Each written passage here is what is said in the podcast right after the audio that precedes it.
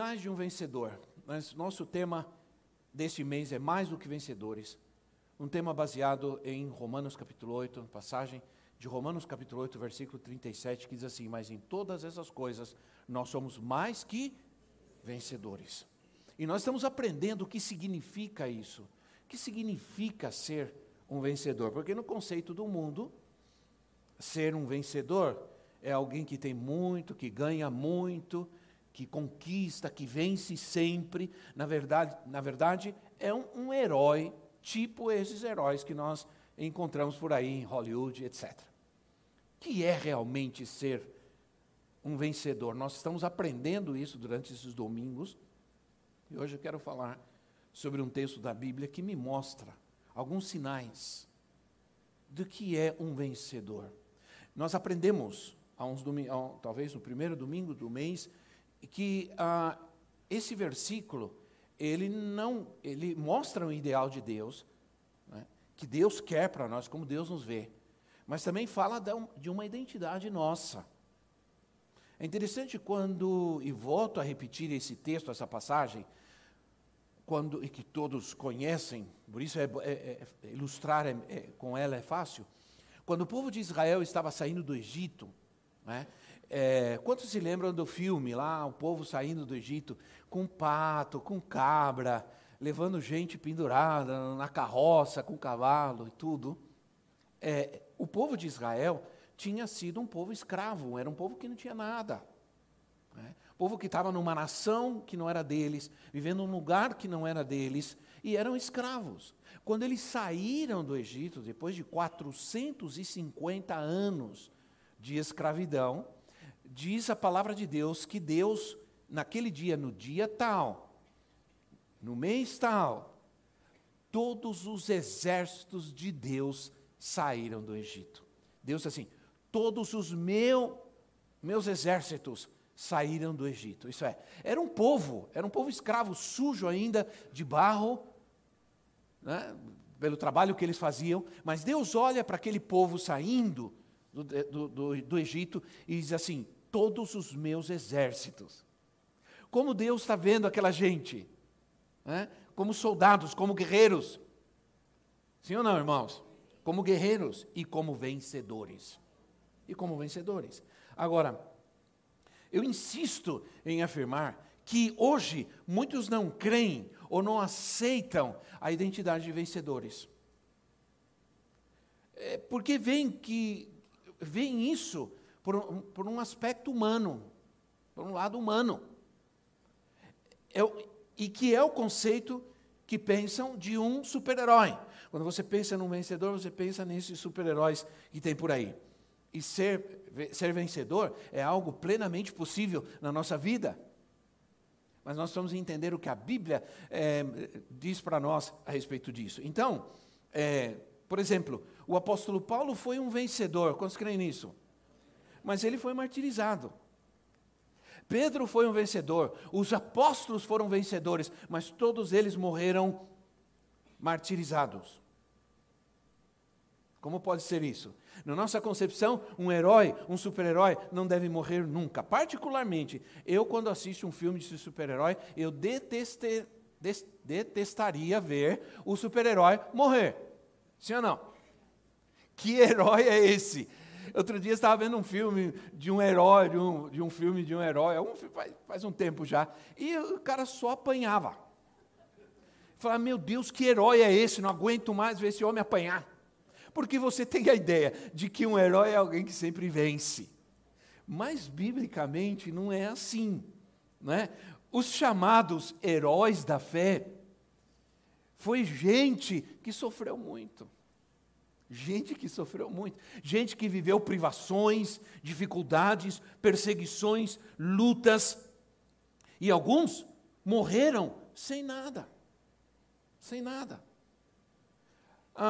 Um vencedor é aquele que combate o bom combate, completa a carreira e guarda a sua fé.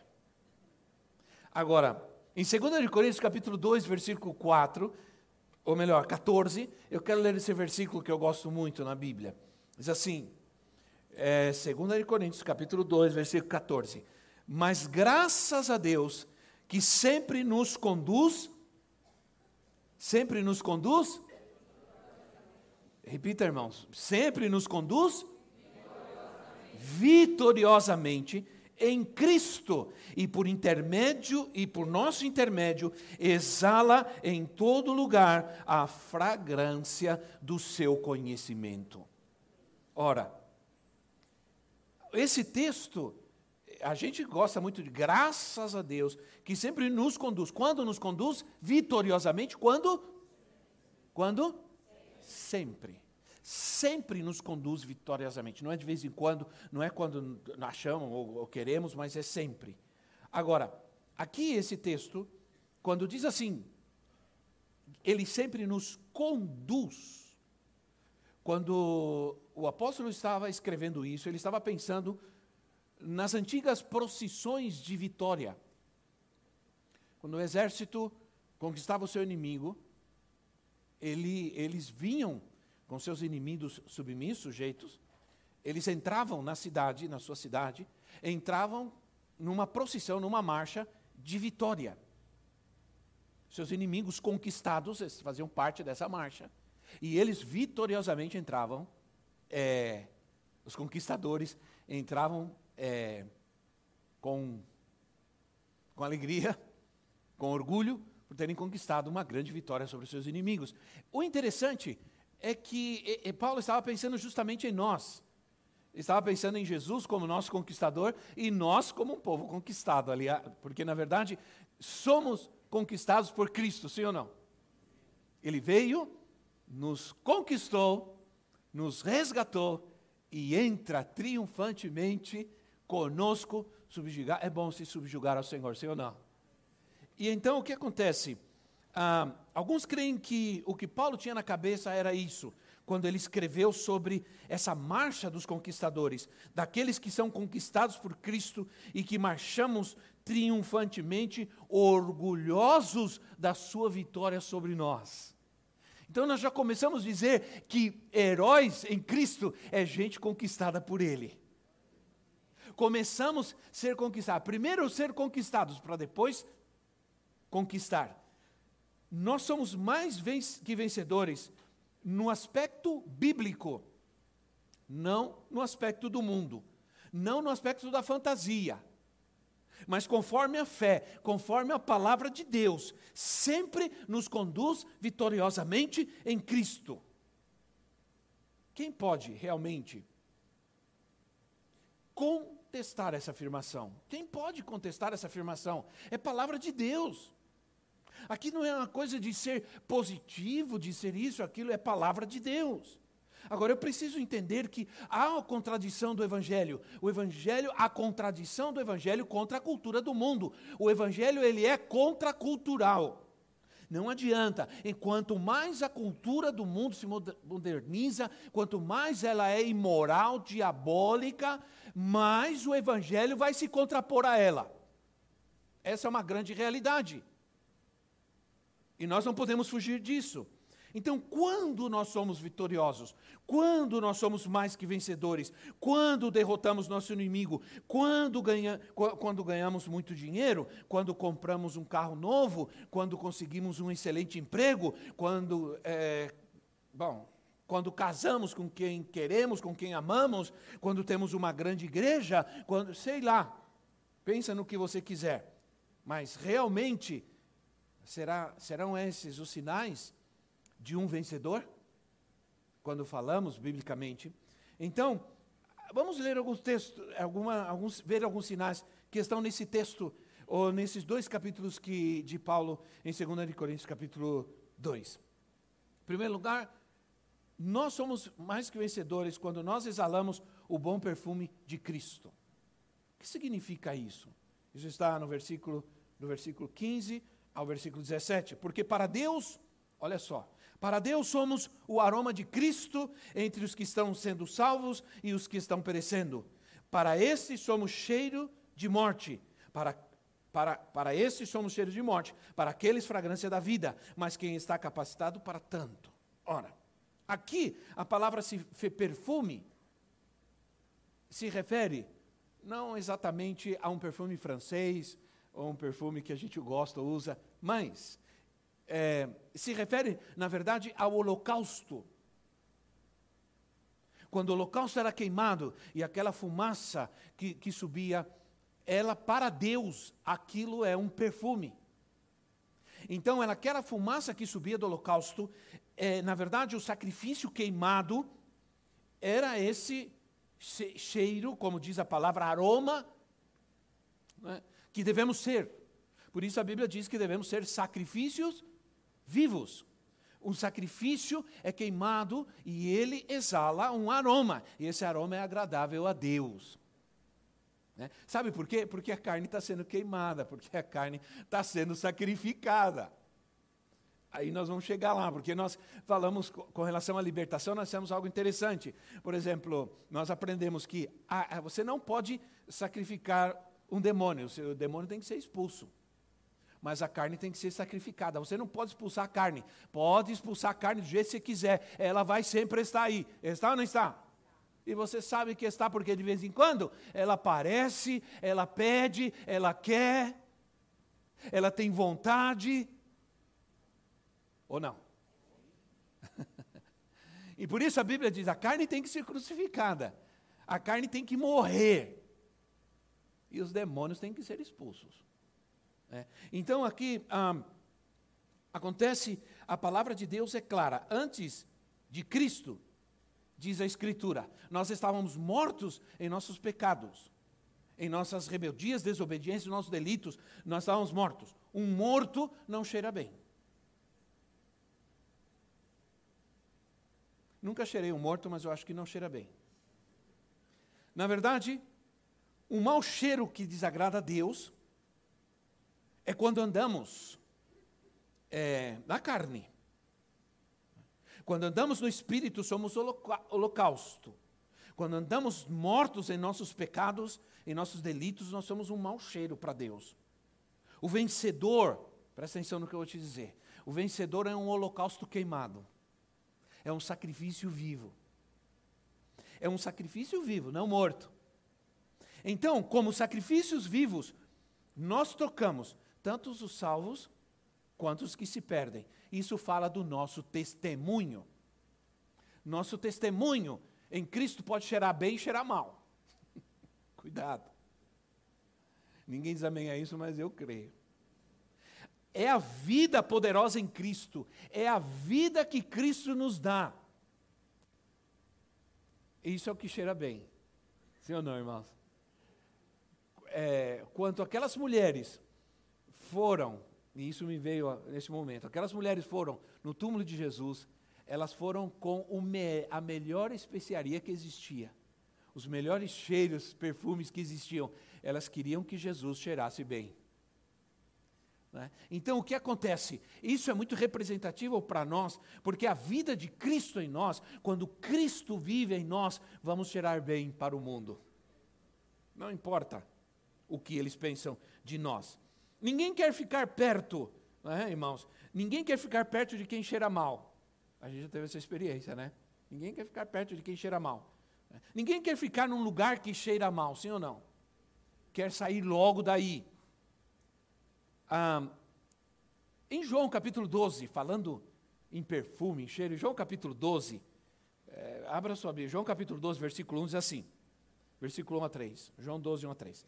Seis dias antes da Páscoa, Jesus chegou a Betânia, onde vivia Lázaro, a quem ressuscitara dos mortos. Ali prepararam um jantar para Jesus. Marta servia enquanto Lázaro estava à mesa com ela, com ele, perdão. Então Maria pegou um frasco de nardo puro, que era um perfume caro, derramou sobre os pés de Jesus e os enxugou com seus cabelos. E a casa encheu-se com a fragrância do perfume. A casa se encheu com a fragrância do perfume. A casa. Somos casa de Deus, amém? Amém? Somos casa apostólica, somos casa de Deus. João descreve um momento em que Maria pegou um frasco de nardo puro, um perfume finíssimo, caríssimo, e derramou sobre os pés de Jesus. Penso que a presença de Cristo, a presença de Cristo, a palavra e a fragrância do Espírito Santo enche a igreja, enche a casa, enche a nossa vida. A nossa casa, irmãos, tem que se encher da fragrância de, Cristo, da presença de Cristo, da glória de Cristo, da presença do Espírito Santo. Né? Ah, todo aquele que crê em Cristo, eu creio que todo aquele que crê que anda com Cristo, olha, vocês já, vocês já tiveram experiência, pode acontecer ao contrário também, de abraçar alguém todo perfumado e você sair perfumado também? Né? Pode acontecer o contrário também. Pode acontecer o contrário também. Mas a verdade é, você abraça alguém todo perfumado e você sai todo perfumado. Né? Talvez você, alguém cheira você e você diz, não, eu abracei o fulano e, é, e tal. É, quem me abraça geralmente, né, irmão? Ah, mas a verdade é que, a verdade é que você é, é, é mais ou menos igual podemos comparar com Cristo. Você anda com Cristo, você está com Ele, Ele te abraça, Ele cuida de você, e aí o cheiro dele pega em você. No bom sentido, né, irmãos? Que representa a vida dele. A vida dele em nós. É? Quando você anda muito com alguém, quando você. É, esses dias eu estava pensando sobre isso, sobre 35 anos de casados, é? vamos fazer 36 com a mesma pessoa, graças a Deus. E eu estava pensando sobre algo interessante. Eu estava olhando algumas situações, estava pensando, como, o que acontece no casamento? Você começa a parecer um pouco um com o outro, sim ou não? E algumas coisas dela pega na gente, e alguma coisa da gente pega nela. Antes ela não fazia certas coisas, agora ela faz. E eu sei que ela. E a culpa é minha. Porque aquilo que era meu pegou nela. E algumas coisas que ela. É, que eu não fazia, agora eu faço, que eu peguei dela. Mas é isso, viver juntos, estar juntos. Umas coisas de um vai pegando em outro. Se nós entendermos que a vida de Cristo é assim, que ao andar com Cristo, nós vamos a, a, pegar, a sua vida vai pegando em nós. Amém, irmãos? Não é? E vai, seu perfume começa a pegar em nós. E eu penso que a presença de Cristo, a Sua palavra faz isso. Enche a nossa vida, a nossa casa, nossa família, nosso relacionamento, a igreja desse perfume maravilhoso. Ontem, ao terminar o nosso trabalho aqui, nós tivemos muito problema. Assim, problema não, nós tivemos muito trabalho, irmãos, porque como nós tínhamos 400, alguém, nós fizemos umas planilhas, segundo as nossas planilhas, eu não estou exagerando nem inventando, nós tivemos por volta de 450 pessoas aqui. E, e, e nós tivemos muito problema com o uso de banheiro, foi um desastre. Tinha uma fila de banheiro de mulheres que ia daqui até lá na, na, na rua, na calçada lá. Né? Fiquei muita pena das irmãs. Né? Eu falei, se tiver alguma emergência, irmãos, a gente corre lá para outro lugar e tal. Né? Mas, mas eu, eu, alguém terminou, alguém disse assim para mim, ah, veio para nós aqui na frente e disse, ah, eu não queria sair desse lugar. Eu não queria mais ir embora, eu queria ficar aqui, eu não queria para casa, eu queria ficar aqui. Né? Porque há um, um, lugar que cheira mal, você não quer ficar, mas um lugar alegre, um lugar é, que cheira bem, você quer ficar ali. Né? Então, é, todo aquele que quem crê em Cristo e anda com ele, fica perfumado. Nós devemos cheirar o que, irmãos? Nós devemos cheirar alegria. Nós devemos cheirar a paz. Nós devemos cheirar a mansidão. Nós devemos cheirar a humildade. Nós devemos cheirar fé nós devemos cheirar misericórdia, nós devemos cheirar bondade. Amém? Então, isso é, é a vida do crente, aí eu tenho que andar. Quando nós somos vencedores, quando nós caminhamos, quando, quando nós caminhamos triunfantemente com Jesus, quando refletimos a glória do Senhor.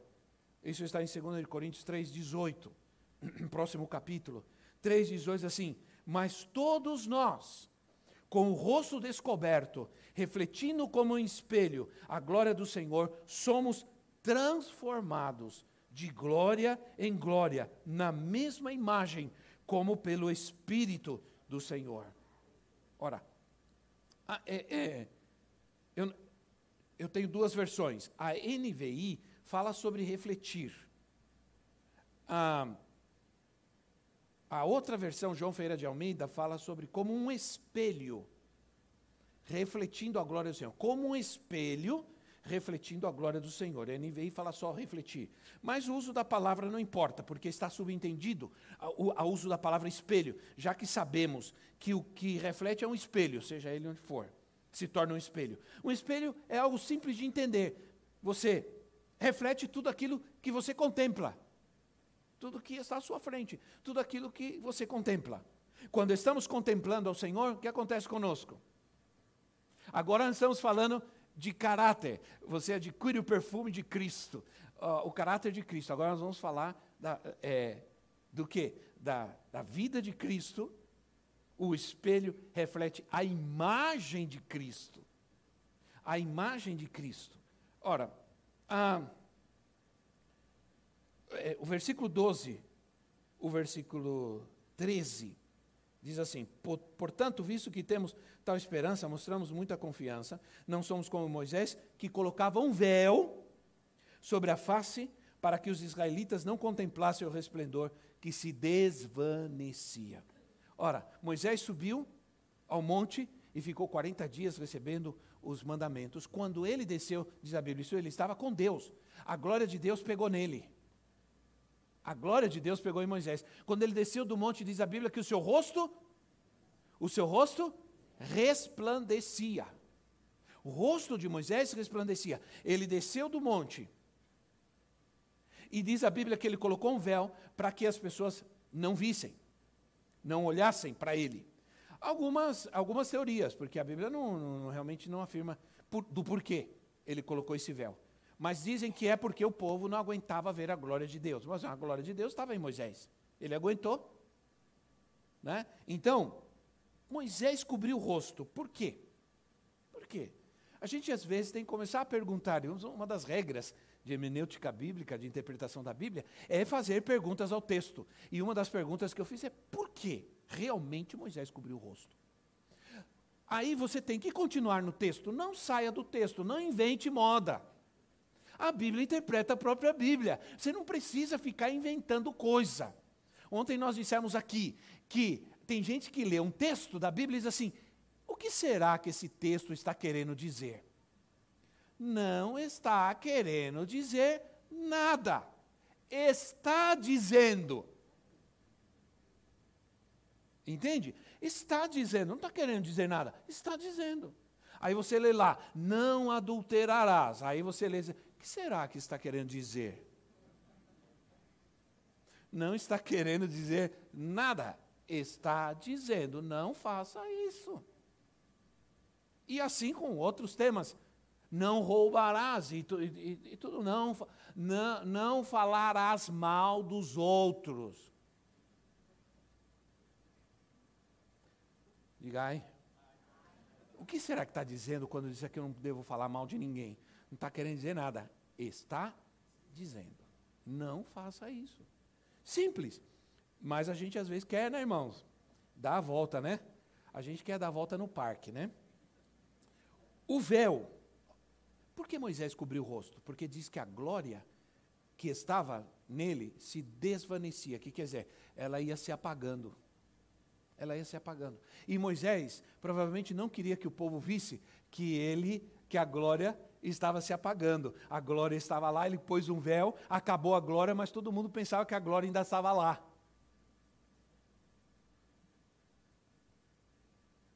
Então o que acontece? O véu representa as tradições humanas, a religião, que não nos deixa ver plenamente a Cristo, enquanto não tirarmos nossas máscaras. Seguramente o poder de Deus nunca se manifestará e não seremos vencedores em Cristo. O que a libertação nos ajuda, é uma das, é, em uma das questões que nos ajuda a libertação, é justamente tirar as máscaras. quando nós não tirarmos, enquanto não tirarmos as máscaras, para que vejam quem realmente nós somos.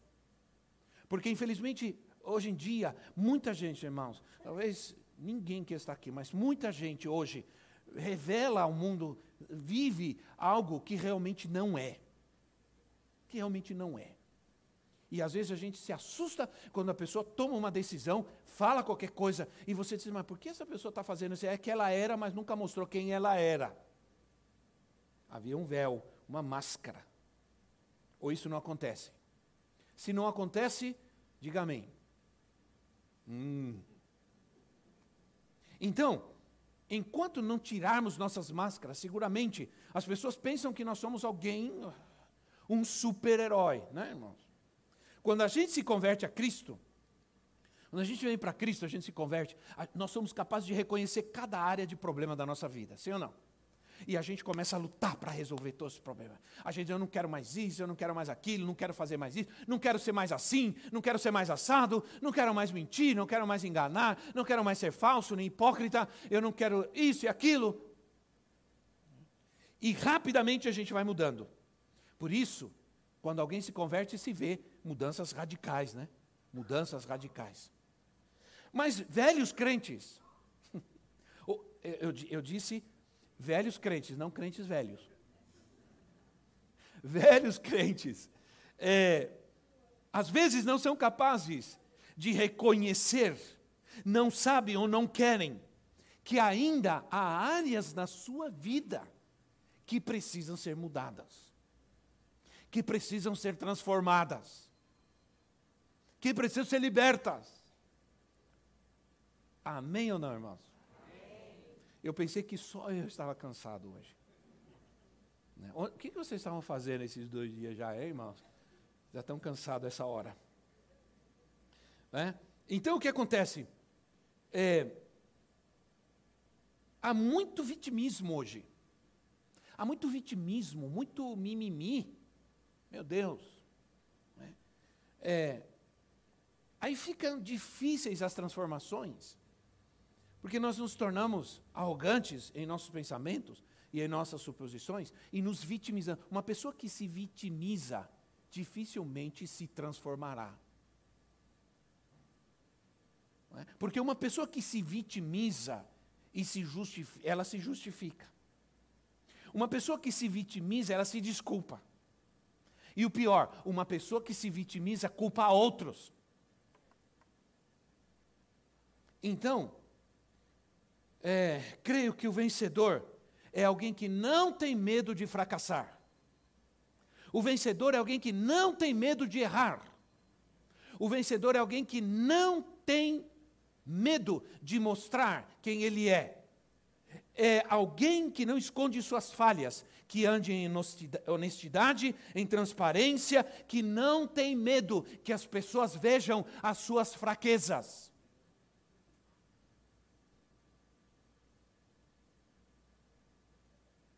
É tempo de deixar cair as máscaras e andarmos no Espírito Santo, no poder do Espírito Santo.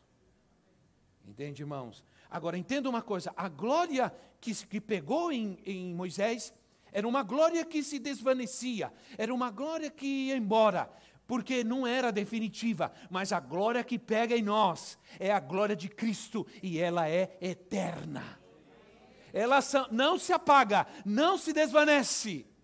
Jamais. Aleluia. Aleluia. Por quê? Porque antes de Jesus não havia entrada na presença de Deus, senão apenas do sumo sacerdote, uma vez por ano, para oferecer sacrifícios por toda a nação. Mas quando Jesus morre na cruz, diz que o véu que separava o homem da glória da presença de Deus se rasgou de cima embaixo. E agora nós temos acesso naquele lugar onde se derrama a glória de Deus. Aleluia! E se eu estou lá, essa glória vai pegar em mim. É, não sei quantos de vocês já tiveram experiência de alguém chegar para vocês e dizer assim: Ah, você tem uma luz. As pessoas não entendem às vezes. Né? Ontem, uma pessoa Eu acho que tinha, não sei, tem de tudo na igreja, né, irmãos? Uma pessoa se aproximou de mim e disse assim: Olha, enquanto você ministrava a palavra, pastor, eu vi a sua áurea, a sua áurea, áurea? Aura. Eu vi a sua aura. E eu. Era uma pessoa de idade, eu, eu falei, ah, não, coitado, né, não vou ficar falando nada para ele, porque dizer para ele que essas coisas não, não existem, né, irmão?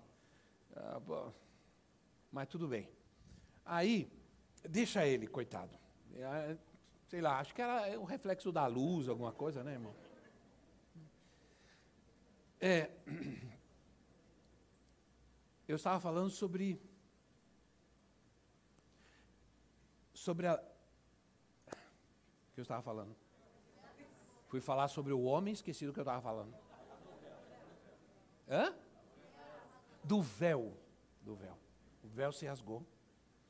O sumo sacerdote entra uma vez na presença de Deus e agora, agora nós temos acesso à glória de Deus.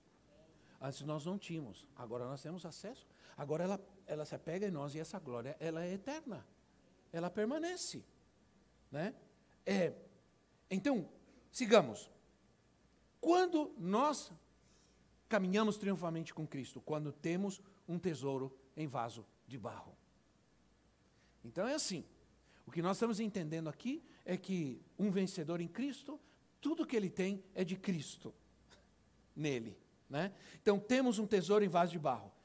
Capítulo 4, versículo 7 a 11. Diz assim: Mas temos esse tesouro, capítulo 4, 7 a 11. Mas temos esse tesouro em vaso de barro para mostrar que este poder que a tudo excede provém de Deus e não de nós. De todos os lados somos pressionados, mas não desanimados. Ficamos perplexos, mas não desesperados. Somos perseguidos, mas não abandonados. Abatidos, mas não destruídos. Trazemos sempre em nosso corpo o morrer de Jesus, para que a vida de Jesus também seja revelada em nosso corpo. Pois nós que estamos vivos, somos sempre entregues à morte por amor a Jesus, para que a sua vida também se manifeste em nosso corpo mortal.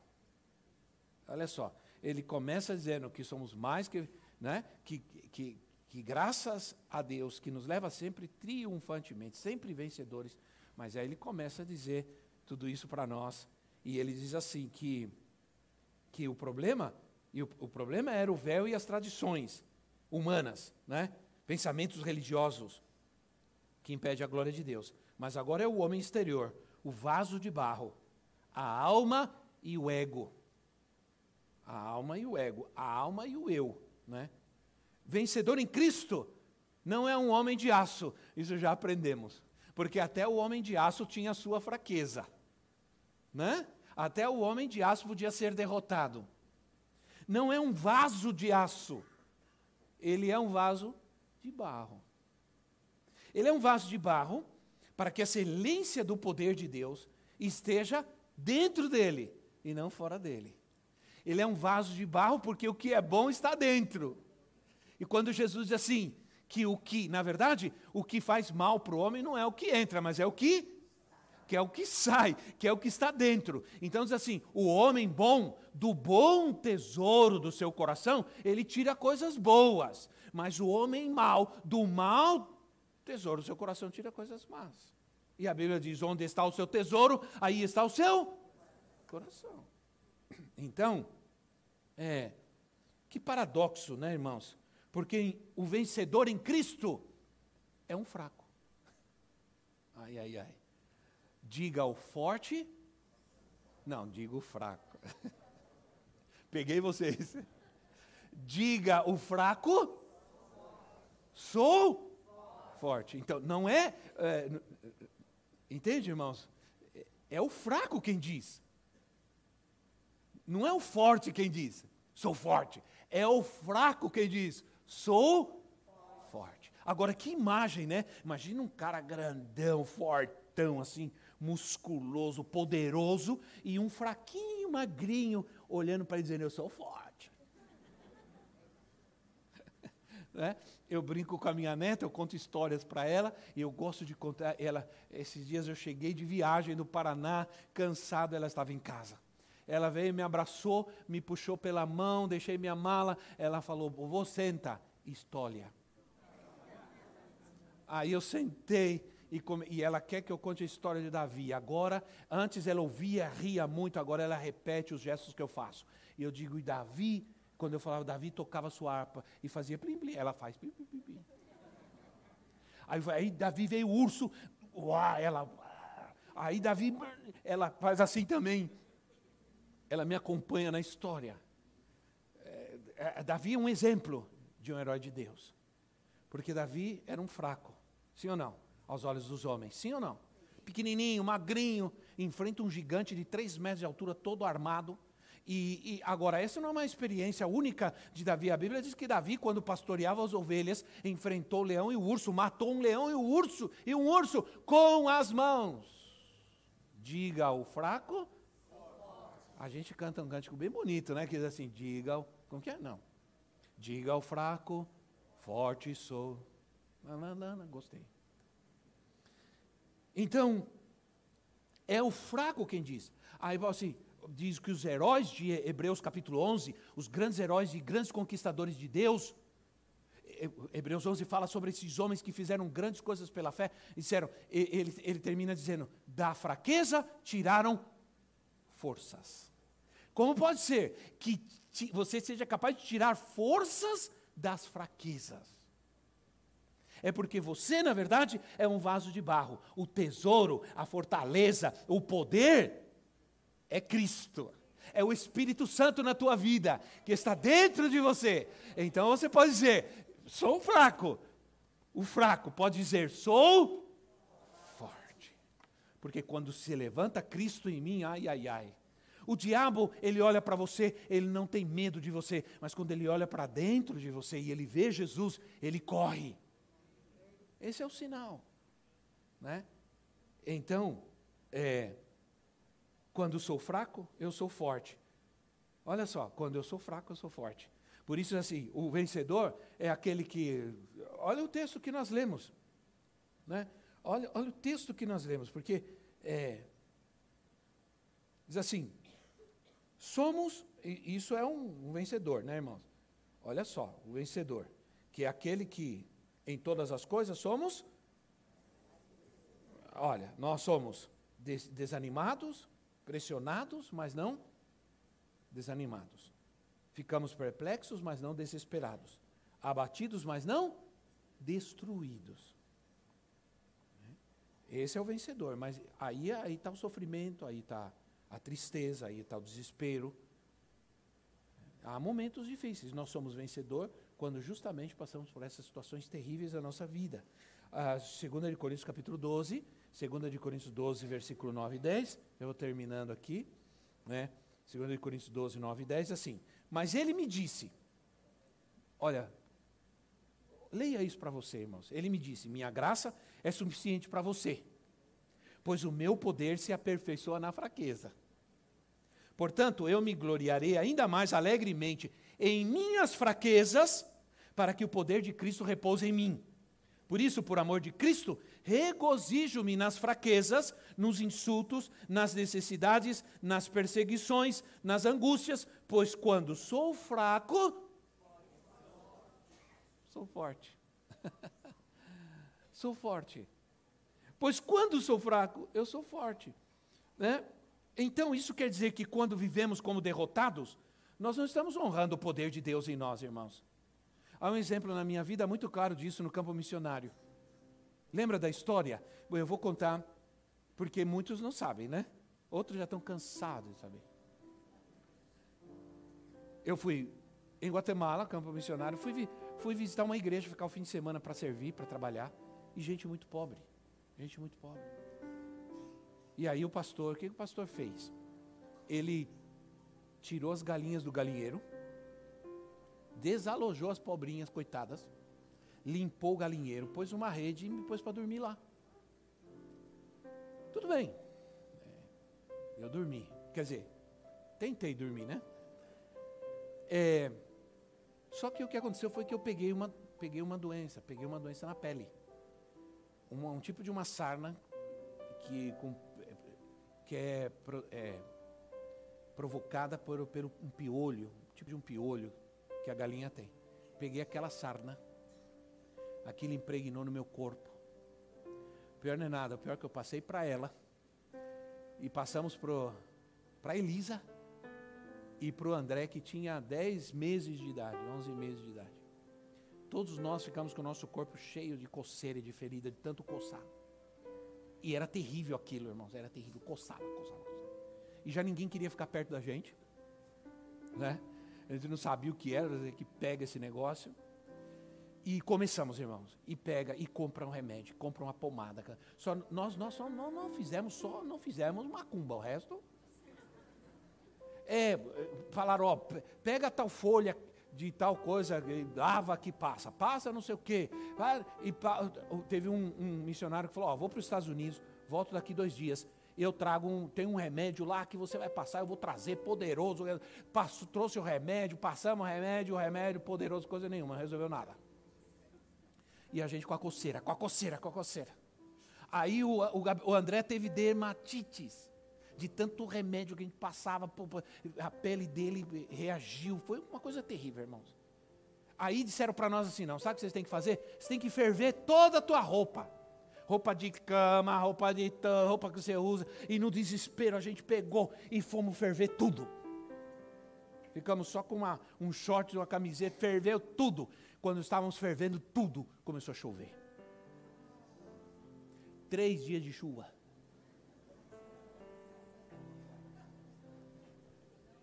Aí eu me desesperei. Eu falei, meu Deus, nós não temos roupa para dormir, não temos roupa para sair, temos nada. Tudo molhado. E a chuva. Foram dias terríveis. Eu me senti. Teve, aí teve um momento que me bateu uma fraqueza uma, um desespero. Entende? Não só por mim, mas que tudo. Mas por ver minha, minha esposa, meus, meus dois filhos, o menor, desse jeito assim. Entende? Não, o André já foi missionário, irmão, né? Tá pensando. Já sofreu as aguras do campo missionário. Aí, eu estava, naquela, eu me sentia fraco. Fraco, não sabia o que fazer. Como é bom ter o Senhor na nossa vida, né? Como é bom ter Cristo na nossa vida. Como é bom ter fé, crer. Como, é, como deve ser terrível ser incrédulo. Meu Deus. Sai em nome de Jesus. Aí eu fui, eu fui, aí eu estava sozinho, de repente eu disse: O que, que eu estou fazendo? O que, que eu estou fazendo, meu Deus? Eu estou aqui sentado como um fracassado, como um derrotado, fraco, desanimado. Aí eu comecei a me encher de uma raiva, de uma ira santa, né? Se é que existe. Aí eu comecei a dizer: não, peraí, eu sou um, eu sou um servo de Deus, eu estou servindo a Deus, eu tenho fé, eu creio, eu tenho um, um, um Senhor que me cura. Eu não sei, irmãos, por que razão, talvez Deus permitiu essa experiência na minha vida. Nunca fui, eu sempre criei, mas Deus talvez tenha permitido que eu passasse por isso para que eu entendesse algumas coisas. E no momento, luz, graça de Deus, e eu disse: O que, que eu estou fazendo? Peraí, eu, isso não está certo, isso está me destruindo. Me, eu, minha família, eu me levantei, me enchi de forças e disse para ela assim: Pega, eu cheguei bem bravo assim, não com ela, né? Pega as crianças, sobe para o quarto, que eu vou para lá agora. E ela pegou as crianças, subiu. Eu fui na cozinha, peguei um azeite e fui com aquela coisa de azeite orando. Em nome de Jesus. Eu sou um servo de Deus, eu sou um vencedor, eu não sou eu não sou um pária que vai ficar aqui aguentando isso. Até quando? Essa enfermidade na minha vida, minha família, dominando, controlando, tirando a nossa paz, nossa alegria, destruindo. Não. Eu reagi, levantei, fui, peguei aquele azeite, subi ao, ao quarto, entrei e eu estava bravo. Não, não com ninguém, mas com o diabo, né, irmã? Entrei e comecei a ungir, em nome de Jesus. Essa sai do meu corpo em mim, ungir, ungir a ela, ungir. Não podia ter feito isso antes? Podia. Mas Deus, Deus tinha que me mostrar algumas coisas. E aí eu ungi ela, ungi eles, ungi meu filho, minha filha, em nome de Jesus, e fiquei muito tempo, e estava bravo, eu guerreava em nome de Jesus. Às vezes, irmão, está bem você orar assim, Senhor, Pai nosso, está no céu. Está ótimo, não tem problema. Às vezes você tem que orar, mas orar com raiva. E se levantar como um soldado, um guerreiro de Cristo, eu não. Que o inferno ouça a tua oração e que o inferno trema com a tua oração. Essa foi a oração que eu fiz. O inferno tremeu. O diabo quase caiu do trono. Porque eu estava muito bravo com tudo isso. E eu comecei a orar. E oramos, oramos, oramos. E eu. Já era tarde, fomos deitar, descansamos. No outro dia nós amanhecemos. Eu não tinha nada. Eles não tinham nada. Nosso corpo estava limpo. Limpo, limpo. Entende, irmãos? Essa experiência marcou minha vida, precisava marcar minha vida. Porque um poder de um vencedor vem de Deus. De todos os lados. Somos pressionados, mas não desanimados. Ficamos perplexos, mas não desesperados. Somos perseguidos, mas não abandonados. Abatidos, mas nunca destruídos. Porque a vida que nós temos, ela é de Cristo. É o nosso próprio Senhor Jesus em nós, é o Rei da glória em nós. Não estamos sendo vencedores, é porque queremos viver nossa própria vida. Por isso não estamos sendo vencedores, porque queremos viver nossa própria vida do nosso próprio jeito. Mas se você permitir viver a vida de Cristo em você, entenda uma coisa: você vai enriquecer plenamente a sua vida interior. Se eu alimento minha própria vida, eu enfraqueço a vida de Cristo em mim. Se eu alimento minha própria vida, eu enfraqueço a vida de Cristo em mim. Por isso as pessoas acabam abandonando a Cristo, a igreja, a fé, porque não se alimentam. Né? Então, temos que nos esforçar em agradar a Deus. Nossa força está em Cristo. Né, irmãos?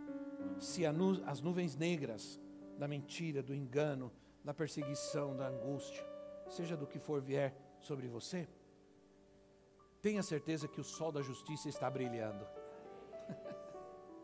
É inevitável às vezes você pensar certas coisas. A mente da gente tem essa capacidade, né? Eu pensava assim, você lembra quando o super-homem ficava meio fraco? O que, que ele fazia? Ele voava até acima das nuvens porque o sol, é ou não é? Era o, segundo a lenda, né, irmãos?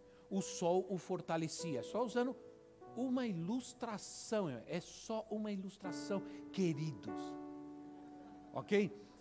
É só uma ilustração ele, aquele sol, o tornava forte, renovava suas forças.